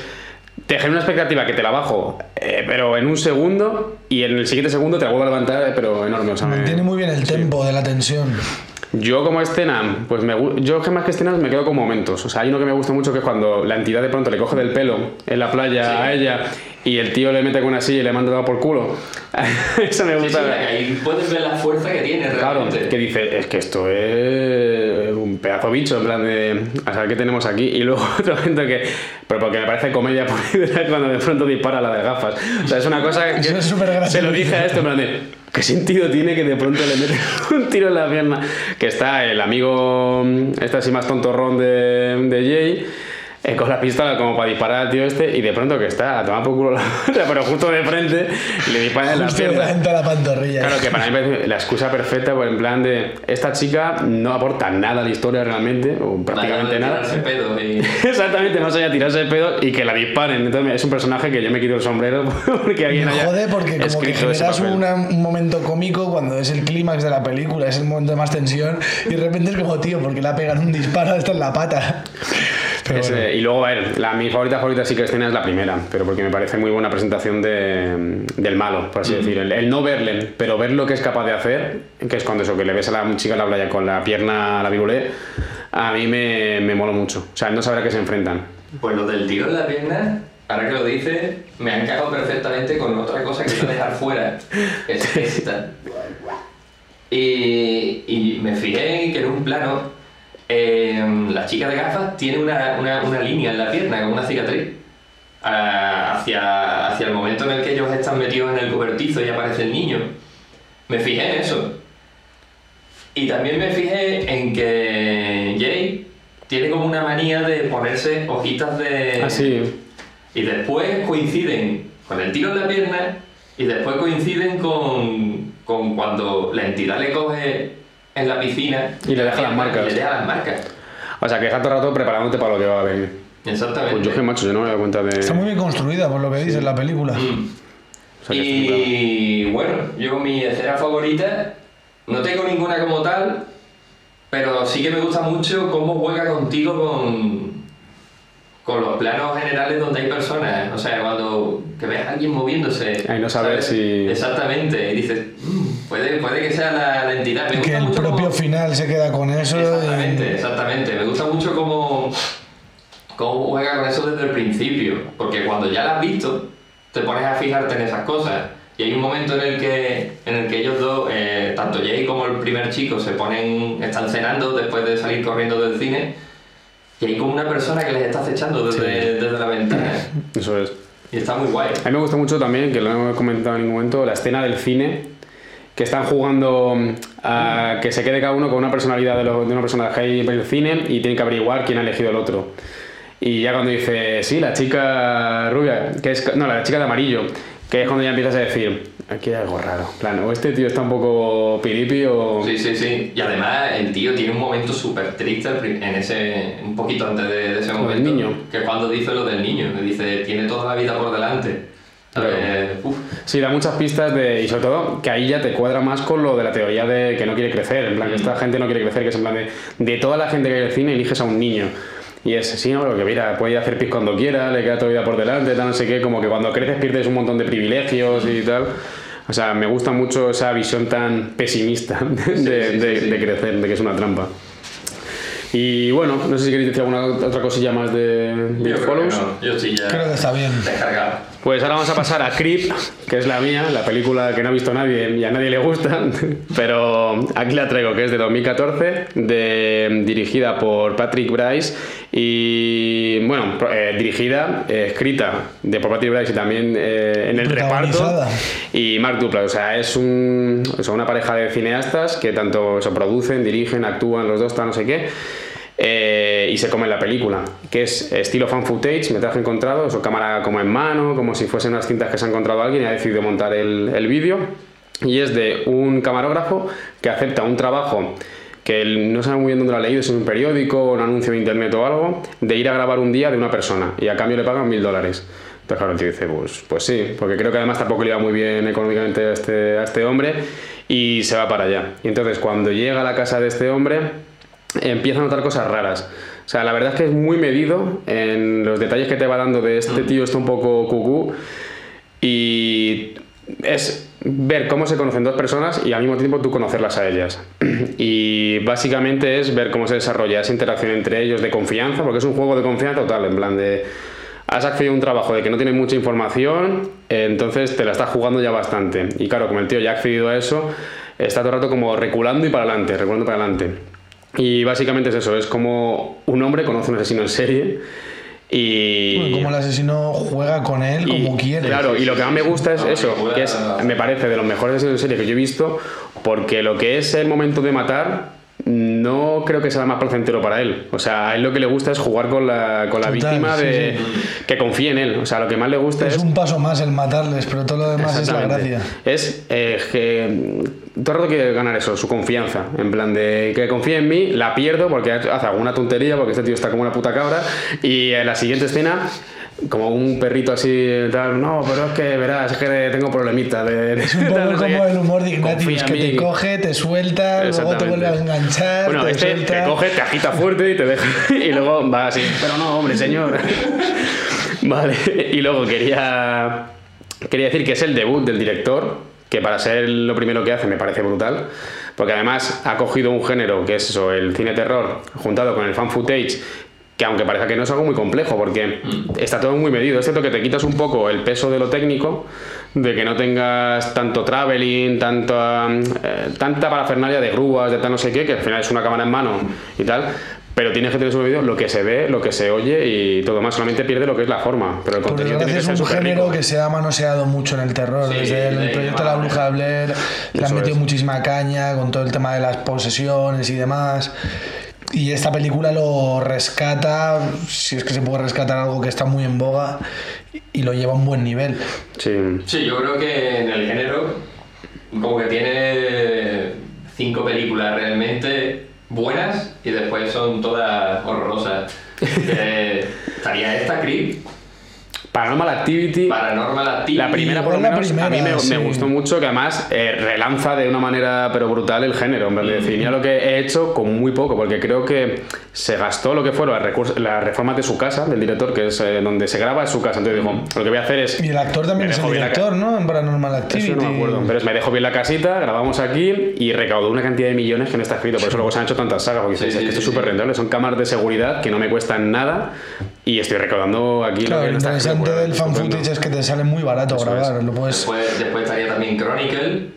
Esa no la he visto, tengo que vérmela. Yo tampoco. Echarle un ojo porque no es de terror, pero es como de superhéroes. Sí, ¿sabes? sé, sé- sé cuál es, me, Tiene- me pero chicos con poderes y es brutal. Estaría Cloverfield. Cloverfield maravillosa. y- O sea, yo tengo los grandes representantes aquí, por lo menos lo que yo he conseguido recabar, de que es lo que todo el mundo llega a acuerdo, que es Holocausto Caníbal, que fue la Sí. primera Ah, sí, en sí. trabajarlo. Que, que de hecho hubo mucha polémica de si realmente lo que estabas viendo era real o no. Bueno, a ver, hubo polémica porque se cargaron no sé cuántos animales Sí, eso en el rodaje de una Bueno, tortuga, claro. de membran, no sé qué, no sé cuánto. Creo que Ruggero Deodato, que es el director, se pasó en cárcel provisional un tiempo hasta que consiguió demostrar Claro, porque la dijo producción de la a los película. actores les dijo que no saliesen a dar la cara hasta un año después. Mm. Entonces, claro, la gente pensaba que estaban muertos. Y se vio obligado a escribir, no, chavales, salir. salir que me empapelan. El Guinea Pig también de alguna manera tiene algo de ese fan Eh, sí, lo de- footage lo de- que, ese no lo he visto. que es medio pseudo snuff, hay una cosa rara. Sí, luego el proyecto de la aguja de Blair fue la que demostró que te puedes gastar cinco pavos y luego recaudar un, un pastizal, pero también es que lo trabajó mucho, porque por lo visto hicieron varias páginas web de... Claro, claro. Muy bien, muy hecho. montaron- Claro, construyeron una Sí, estructura sí, sí. detrás muy grande de que te Fue un fenómeno. eh, Exactamente. Luego, eh, Paranormal Activity, Chronicle, que le dices tú, Cloverfield, que yo esa no la he visto y tengo muchas ganas de verla. Maravillosa Porque he visto la segunda, la de ya con John Goodman. Eh, Rec, nuestro representante español Ah, de- sí, de del género. Y una que es la que yo quiero llegar, que no es de terror, que, pero que no la meten en ninguna lista de fan footage y es la mejor del mundo, que es Project X. Ah, claro, sea, sí, sí, sí. Como diablos nadie habla de Project X? Sí, sí, sí. Cuando es una cosa que supuestamente es eh, propia de un género y dice, no, no, que yo lo voy a usar para hacer pura comedia, Qué pero más comedia divertida. eh, que no tenga ningún sentido, nada, y a mí me, me alucinó. O sea, para... Exactamente. Son eso, que me gusta mucho que de pronto alguien coja un género que parece que ya no se le puede sacar nada y decir, venga, que sí. Y es lo que yo creo que hacen con Creep. Y lo que me parece que es el sello de esta gente es que el malo sea tan humano. Buah. Que es un tío que tiene mil taras y el tío además que te lo admite. No, es que estoy muy solo, es que no sé qué. Y está jugando el rato con el otro, que yo no sé quién está peor. Si eh, eh, Joseph, bueno, que realmente no se llama Joseph, que porque luego eh, se ve en la segunda, que me la he visto, adopta el nombre de Aaron, el protagonista de esta. O sea, que yo creo que va cogiendo los nombres de sus víctimas y se hace pasar por ellas.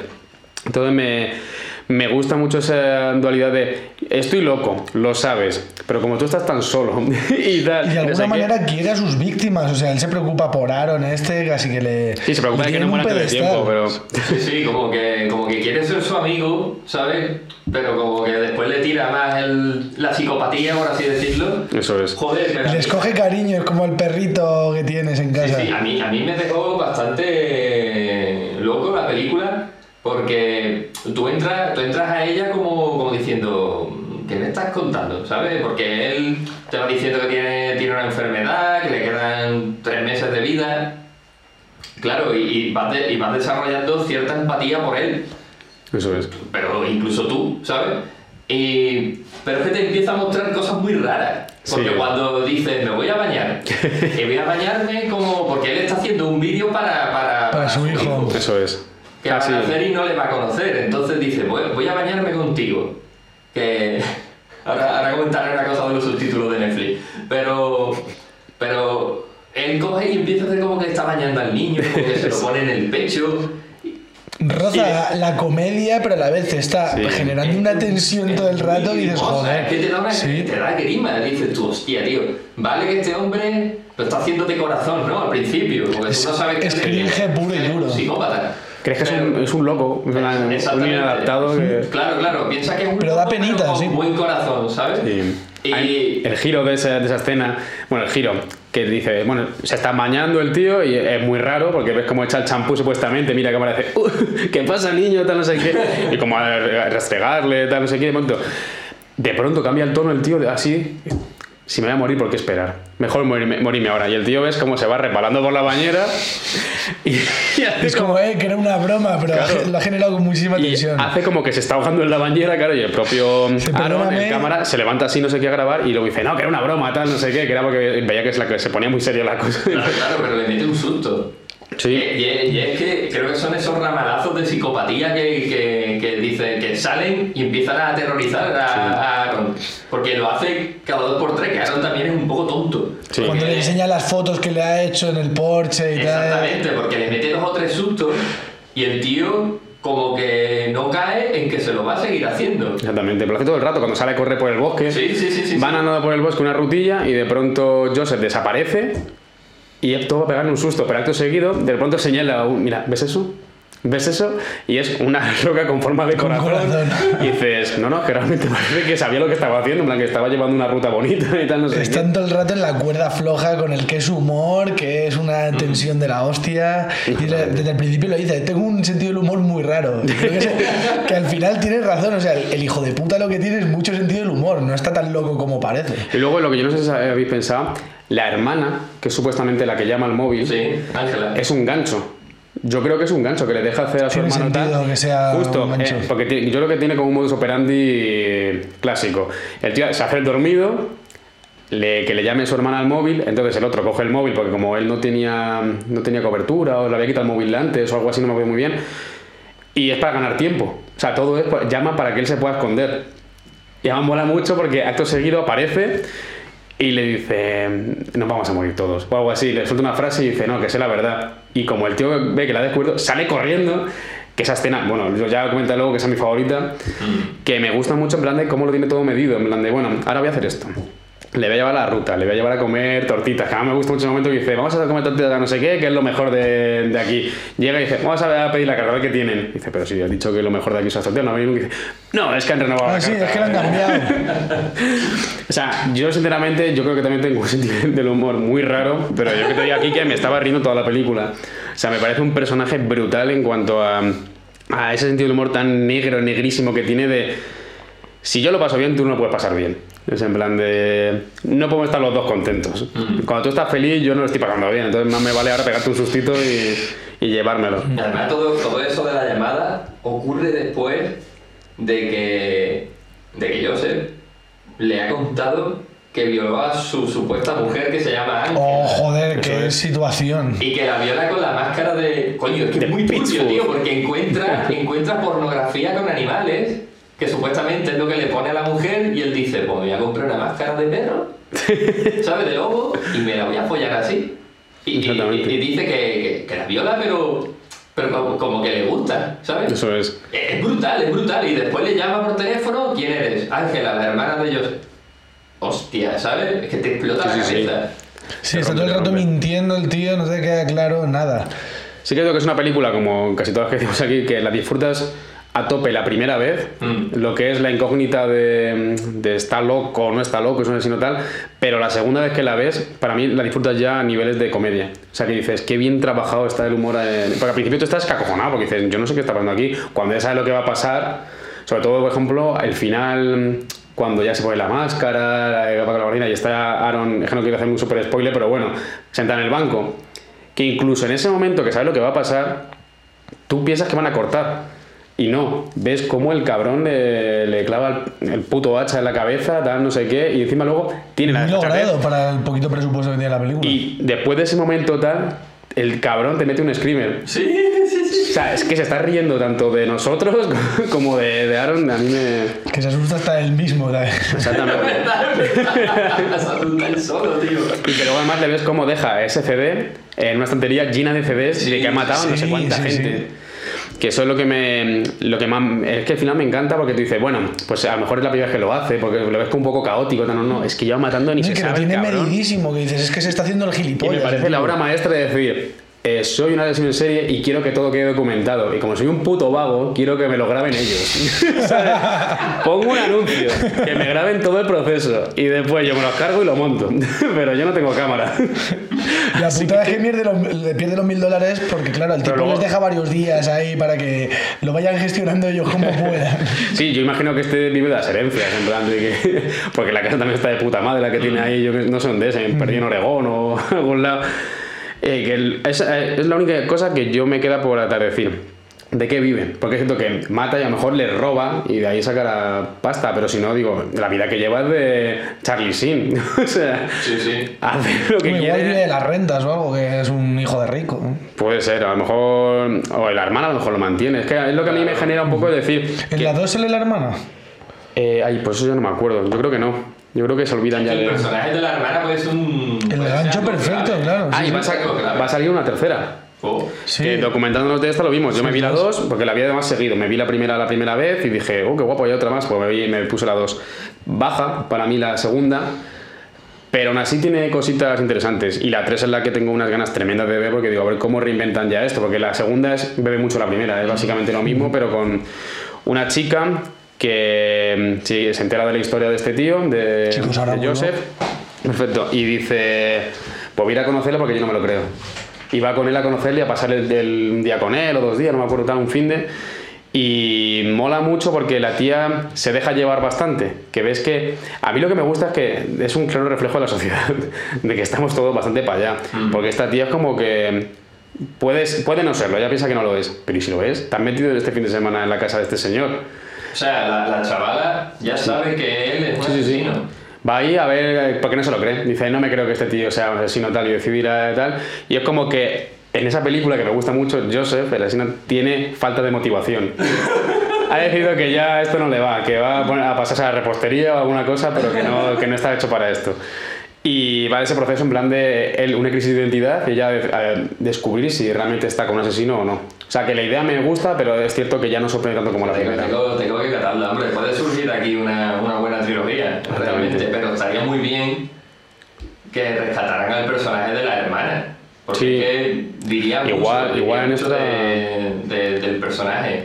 Es que, es que está muy bien escrito el cabrón. Sí, porque- y, y se escribe mucho de, de conversaciones entre ellos, o sea, que Sí, sí, no hay sí, un guion guion como tal, sino que dicen, oye, ¿tú qué haría aquí? Yo creo que lo haría tal, ah, no sé qué, Eh, a ver, pues, y se ponen a hablar y dice, hostia, esa frase me pega mucho que la di-". y- O sea, que es un guion que surge del diálogo puro, en plan de que no es, él va a tener que decir esto, porque si va a pasar esto no sé qué, no es en plan de, lo hacemos. Como al final los directores y guionistas son ellos y son los que actúan, dicen, a ti que te sale natural que pasa aquí, pues venga, vamos a hacerlo. Y lo que me gusta es de dónde bebe esta película, que lo que yo vi es que se inspira en Craigslist, que no la he visto, que es una, si no recuerdo una serie. Luego, eh, My Dinner My with Dinner with Andre, Andre. sí, francesa. Luego Misery, que sí que es cierto que bebe mucho de eso de mi secuestrado. Yo le admiro, que es un poco lo que le pasa a Joseph con, con Aaron, que le respeta, tal, no sé qué, pero mira, yo me dedico a matar gente y es lo que tengo que hacer. Y luego Atracción Fatal. Me pega la de mi cena con Andre porque es una película que trata sobre dos amigos que llevan mucho sin verse. Y es como van generando otra vez, volviéndose a conocer, volviendo a ponerse al día. Que Ricky Morty en la última temporada también hace un capítulo muy desarrollado con mi cena con Andre. Que eso a mí lo que me gusta mucho es el que no se conozcan y nosotros tampoco los conozcamos, sino que lo que tú estás sabiendo ahora lo estás sabiendo también Aaron por primera vez. O sea, que te le ves que el pobre que ha ido sin nada de información, porque de hecho en el coche va diciendo, en plan, yo no sé muy bien qué me encontraré. Sí, sí, de hecho, Igual es una anciana que quiere que dé un masaje. Sí, o sí, no ojalá sea una tía buena. Sí, sí, sí. Exactamente. O sea, que de pronto ves, lo primero, llega a la casa, no está, ve un hacha en el jardín. Bueno, un hacha lo puede tener cualquiera. Ya genera mal rollo ese hacha, dices. Claro, y luego lo primero que es, se mete en el coche a esperarle y le pega un susto. Y acto seguido le da un abrazo. Entonces, es lo que a mí me, lo que me flipa del terror de este es el terror tan humano que tiene que es la invasión de tu espacio. Mm. Que de pronto te acabo de conocer y me abrazas. Cuando veo una cosa, venga, dame un abrazo. Es en plan de que no, que es que lo que menos me interesa ahora mismo, que desconfío de ti, es que te acerques tanto a mí. O sea, esa invasión del espacio, que me pegues tantos sustitos, que no sé qué, o sea, que mola mucho que luego eso, que están tomando las tortitas en la cafetería esta y le enseña fotos que le ha hecho cuando él llegó y dice, es que pensé que si te hacía fotos, si te- yo te conocía a ti antes de que tú a mí, estaría más tranquilo porque estaba un poco nervioso. Digo, yo es que en ese momento ya salgo corriendo. Es que está desequilibradísimo el tío. Claro. En verdad, le, le- lo, lo haces después de preguntarle cuál es tu experiencia más ridícula. Claro, le- La que- se ve claro. vendido ya. Claro, claro. Y ahí es cuando ya le enseña la foto y le dice, tienes que comprenderme a mí porque yo te he comprendido a ti. Exactamente. Está jugando Sí, mucho sí. con eso, de juego de confianza, en plan de yo no te he juzgado, de hecho, eso que dices tú, no te voy a decir nada, en plan de pues está bien, es algo vergonzoso, es cierto, pero bien. Ahora mira lo mío. o sea, me flipa. Y luego eso, lo del el terror este que tiene. Porque tiene momentos de terror, pero sin usar los, para mí los códigos del terror. Que es, por ejemplo, cuando se pone la máscara del, del lobo y se pone a cantar una canción, no te meten ningún sonido extraño, ni hace nada extraño. Es el tío cantando y bailando. Pero claro, como lleva una puta máscara de zorro y la canción no tiene ningún sentido, que se ve que la acaba de improvisar, que dice, soy el lobo, no sé qué, confía en mí, así. De, Y es ¿Qué fan es footage esta? para todo, o sea, que no te mete música extradigética ni No, nada, es como todo es. pertenece a lo que se ve. Hasta los es. créditos no hay música. Es verdad. Mm. O sea, a mí es que, sobre todo, el Mark Duplas, el actor que hace de, de Joseph, me parece un puto crack. Me he visto ya varias películas suyas porque tiene la dupla mm, de Mark Duplas y Jay Duplas. Son, son los dos hermanos. La dupla de los duplas. La dupla Duplas que, que tienen juntos en plan de Togetherness, que es una serie que la hacen eso entre los dos. Luego de Dude la Pentathlon, que no, esa no sé muy bien qué es. Luego Jeff y los suyos, que es una película que sale... mm, Ahí, el de que hace el de ¿Cómo que tengo vuestra madre? Marshall. Y, Sí, el... o sea, que ya cuenta con reparto. Que es cierto que esta gente hace mucho cine indie, pero muchísimo. En Netflix hay bastantes cosillas suyas, pero que ya empieza a contar con reparto reparto bueno. Bueno, y que lo guay también de esta peli es que como una idea muy buena con muy poco dinero se puede llevar a cabo siempre- con una magistralidad increíble. Porque luego tienen Buckhead, que también es eh, fan footage, eh, cine de terror con comedia negra, que está súper bien llevada, que también sale el actor de Mark Duplass actuando, y sale eh, una jovencísima Greta Gerwig. Mm. Actuando también ahí, que yo es una película que también a la gente que le guste el género del terror o que o simplemente cineastas, en plan que, que estén haciendo cosillas, que vean con nada de pasta lo que puedes hacer. Porque es cierto, no es, para mí no es tan buena como esta, como Creep, pero tiene mucho susto bueno y no tirando de clichés, o sea que yo la recomiendo bastante. Y luego, eso sí, Creep ya es producida por Blumhouse. O sea Sí, que a pesar de que no cuesta mucho, sí que ya cuentan con apoyo. ¿Qué Que es es gente Blumhouse? que. Blumhouse, la productora. Pero es De cine de suya. terror, no, no, no es suya. Pero que, que eso, que ya cuentan con un poquito de apoyo detrás, que han hecho No muchas cosas ya por su cuenta, pero luego se han metido. Y luego Mark Duplass tiene por solitario como director eh, eh, Habitación 104, que no sé muy bien cuál es ni de qué va, pero tiene, he visto que tiene bastantes cosillas, o sea que le echarán un ojo. Sí, lo que está claro es que hay que seguir la carrera de estos tíos, porque, joder, con lo poquito que pueden hacer, o sea, todo lo que pueden hacer con lo poquito que tienen es para, para quitarse el sombrero. y si es. todo lo que hacen ese, de ese corte merece la pena para nuevos cineastas y gente que se dedique a ello, que, que se fijen en este tipo de figuras. Eso es. A mí es lo que me gusta, y lo estaba leyendo ahora en mis apuntes, que otra vez pensando de cómo te pegan los sustos o cómo te generan esa incomodidad, una cosa que me flipó, y que este hombre lo hace genial, es el contacto visual.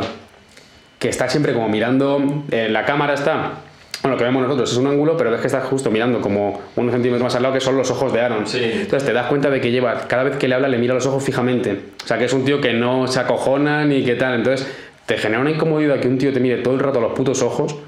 O sea, que no. Sobre todo cuando te están grabando. Exactamente, y luego eso, la falta de espacio personal, que está siempre al lado de- del tío, o se hace, eso, se hace el dormido en su propia casa, y dices, que es una cosa que es muy incómoda para todo el mundo, de pronto despertarte en una casa que no es la tuya y que tu colega esté durmiendo. Y decir, ¿y qué hago yo ahora?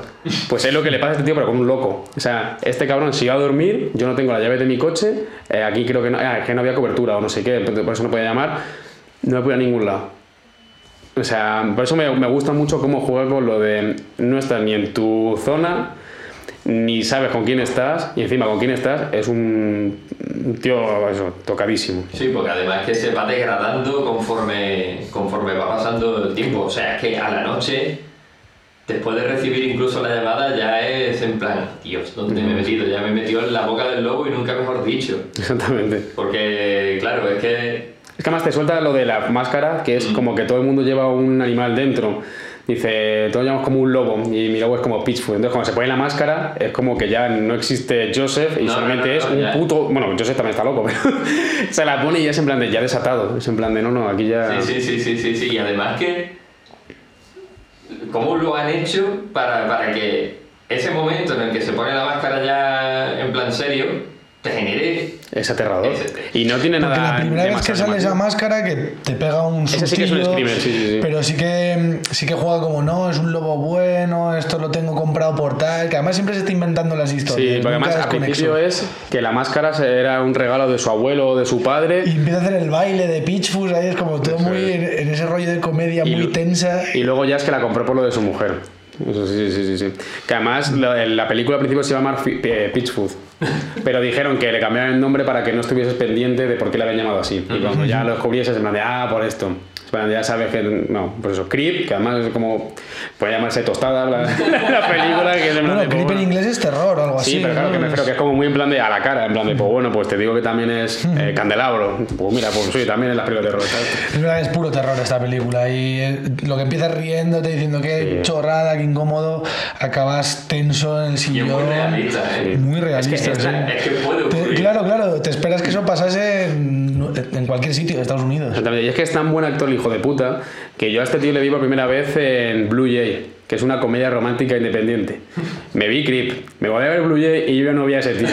o sea, yo ya vi A mí ya no me engaña. Vi al puto Duplas loco, en plan que iba a matar a la tía. O sea, que este, es que lo que me flipa es que es muy bueno este tío. O sea, que se le da muy bien tanto la comedia pura, porque el cabrón es muy bueno, como el puto cine de terror de, de ese desalmado, de que no ves un alma detrás de esos ojos. O sea, además tiene como un ojo más caído que el otro. Es una mirada muy extraña y una sonrisa muy incómoda que tiene, porque Sí, es sí, sin sí, dientes. Te rota una sonrisa súper amplia. Se me da un mal rollo el pavo este. Y yo os quería comentar eso, ¿cuál es vuestra escena favorita? Ya que has empezado tú antes y tú, venga, pues empiezo yo y me la quito en medio, que es el melón que he abierto antes, que es la de mm, cuando ya se despierta este hombre que estaba dormido en mitad de la noche y llama a la hermana, sale a la terraza, que es porque le está buscando, y aparece, le cuenta una milonga y echa a correr. Vale, pues cuando echa a correr y Aaron le, le persigue, ve que el cabrón está eh, puesto en la puerta, tapándola con la máscara del lobo, meneando la cadera y haciendo como un... O sea, ese momento a mí me parece. La primera vez que lo vi, me pegué, o sea, un mal rollo brutal. La segunda vez que me lo esperan no es lo mismo, pero cuando lo veo una vez, dijo, es que esto es lo mejor del mundo y no tiene nada. O sea, es un tío con una máscara tapando una puerta. Pero claro, es tan aterrador ya viendo lo loco que está, que encima no pueda salir, que a mí me, me gusta muchísimo. Y sobre el acierto de la puta máscara. O sea, porque. Mike Myers, tal, no sé qué, es una máscara inexpresiva, tal, no sé qué. No, no, esta es todo lo contrario, es una puta máscara de, de lobo loco. de- Sí, que- sí, de, de que terror. improvisado, ¿sabes? que puede estar tumbada en la cama con esa máscara puesta y yo también me cago, aunque no se esté moviendo ni respirando. O sea, que me, esa me, me pareció el momento más de terror de toda la película. O sea, a mí sí que me pareció, me pareció el mejor, el mejor jugado. Luego no sé si tenéis alguno ya pensado. Sí, decir Paco. Ok, pues me lanzo. Eh, lo estaba pensando ahora porque no lo tenía muy claro, pero yo creo que el primer contacto entre ellos dos eh, es mi momento favorito porque es realmente donde empiezas a sentirte incómodo. ¿Sabes? Estás como en una especie de, de terreno en el que estás tranquilo porque ves que el tío, más allá de que tiene bromas pesadas, es buena persona, ¿sabes? Pero es lo que he dicho antes, que, que en su, dentro de su vida normal, el tío da mucha grima, ¿sabes? Y te sientes muy incómodo. Es que el puto baño es el, es el momento decisivo de decir, este tío no está bien. Exactamente, es el puto baño. El tío es cringe puro y duro, ¿eh? es la definición. Es que todo él, o sea, porque digo, en plan de. Además aparece con las mallas de correr, con este pegado, que es como todo muy cutre. Sí, o sea, lo ves sí, y sí, es- es, muy, es muy. Es muy. Ay, como. Da, da como ternura y grima a El la vez. momento de Flanders, tío, con la, con la ropa esa pegada. Sí, sí, sí. Como si no llevara nada. Claro, el primer contacto es un tío que está vendido ya. En plan esto es lo que soy. O sea, fantasía no, no te va a dejar mucho. Y, de- y después de eso me quito toda la ropa ya y me vas a Hay ver. un momento que cuando dices, nos vamos a, a bañar. Sí, sí, bueno, sí. me voy a bañar yo, tú no. Exacto, exacto. Es en plan, claro, hasta que no la aclara, dices tú, hostia. El tío que se le ve el pelo púbico ya que Sí, está a punto de quitarse todo. ¿eh? ¿De verdad me tengo que bañar yo también? Y además va con las mallas, va con las mallas sin calzoncillo y sin nada. Con un bolsillo en el culo.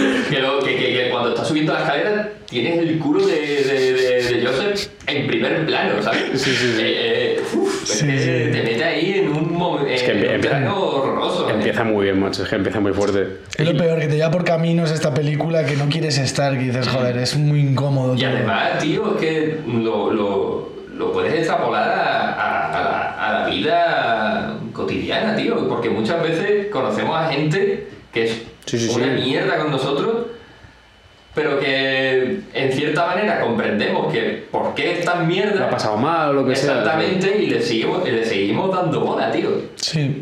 Sí, o el típico comentario de tu jefe que no me hace gracia, pero es mi jefe. Entonces eh, tengo que seguir ahí. Entender a los juguetes rotos, que hay muchos por la vida. Exactamente.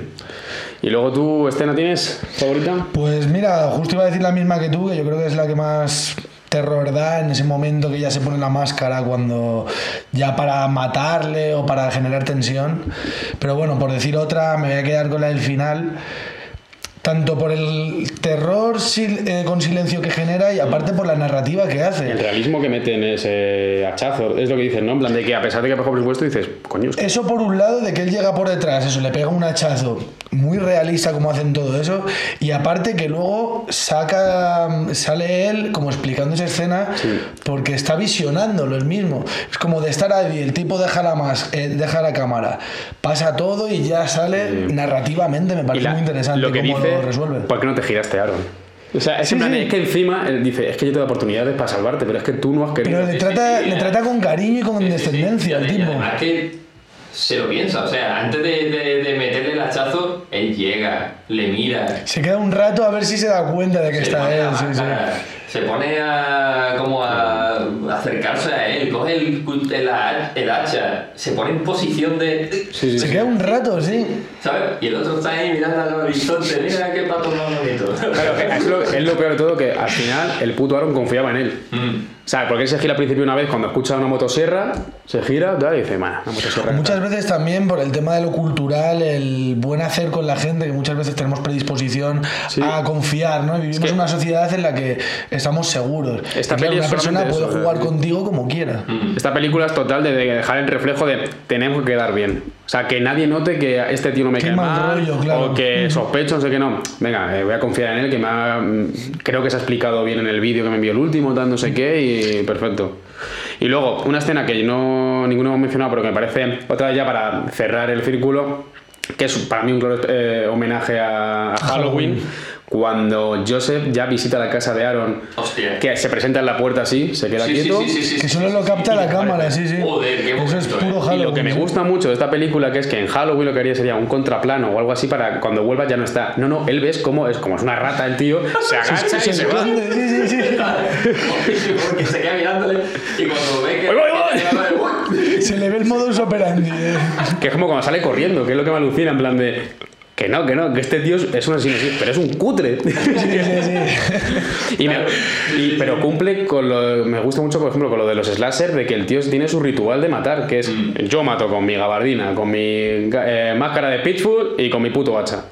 Fin. Y, y sobre todo que es en plan de yo mato cuando yo ya veo que esta persona confía plenamente en mí. Después de haberle jugado mil perrerías, es lo que le gusta. Me va a decir, no, no, yo de aquí yo creo que no puedo sacar nada más. Este tío parece que confía en mí de puta madre. Ahora lo cargo. Joder, macho. Y cuando, cuando, recibe, cuando recibe el paquete, ¿no pensabais que estaba ahí dentro, tío? Yo lo pensé. O que había algún trozo de carne o algo así chungo. Sí, que iba a salir Además de que porque le envía un vídeo Sí. como enterrando un cadáver. Que además tú cuando lo ves piensas que le ha matado ya. Sí. Y está, me gusta Sí. mucho cómo juega con el espectador. Es decir, Nada, ya la ha matado, tal, no sé qué, y luego ves que no, que no, que es que ese puto vídeo se lo ha enviado al puto Aaron.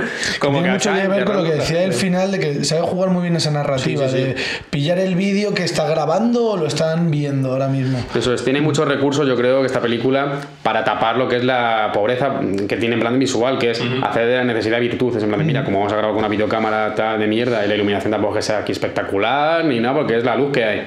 Pues por lo menos trabajarlo todo muy bien. En plan de Muy que nadie se espere qué es lo que va a pasar, ni nadie se espere. A mí lo que me gusta es eso, el personaje. Nadie se espera cómo va a ser este tío. O sea, es que no, no hay por dónde pillarlo a este tío. O sea, a él no le he pillado durmiendo. O sea, él te está esperando siempre. Sí. Y yo, por lo menos, yo no tengo nada más que comentar. No sé si vosotros chicos. Creo que. Bueno, creo que ya llevamos un buen rato hablando, Sí, no, que está este- muy bien este especial. Luego yo quería comentar, chicos, que hemos dejado aquí un brick de, de zumo de naranja por si alguien quiere patrocinarnos, que veis que con día nos va muy bien. Y luego No es que, nos patrocine Día, pero bueno, queremos intentarlo. por favor, día. No, Alberto, tienes que mirar allí, no aquí. Ya, tío, es que... Ay, Que Dios mío. ahí, pero tienes que mirar allí. Y luego que este es un especial de Halloween que hemos querido sorprenderos para. Pues eso, intentamos sacarlo ayer, pero no pudimos y lo vamos a sacar hoy. Pero el de Miedos con Las Vegas, que fue eso que eligió, además lo propuso un amigo nuestro, un conocido, eh, vendrá, ¿vale? Lo grabaremos lo antes posible. Y nada, seguirnos eso en redes sociales, comentarnos en, en YouTube, donde queráis también películas de terror que os gusten a vosotros, o que hayan redefinido el género para vernosla, porque quién sabe, igual en el futuro hacemos un podcast sobre ella. Y nada, que sigáis eso, interactuando con nosotros y nos vemos en el siguiente podcast, colegas. Hasta la próxima, chicos. Y yo me estoy meando a rabo lleno, macho. he tenido que ir porque digo, es que ya estoy incómoda. Ya, tío, digo, estoy no- viendo, digo, no, no, Y ahí notándole el cotorcillo ahí. no puedo ni participar, tío. Estoy más pendiente de no mearme encima. Estoy contigo a tope con, con The Ride, eh. Joder, la asesina es que es un peliculón, tío. A ver si consigo engañarles en algún momento. Ahí, es- Gruñere, gruñere, gru. Pone garbanzo. Caneque. Caneque.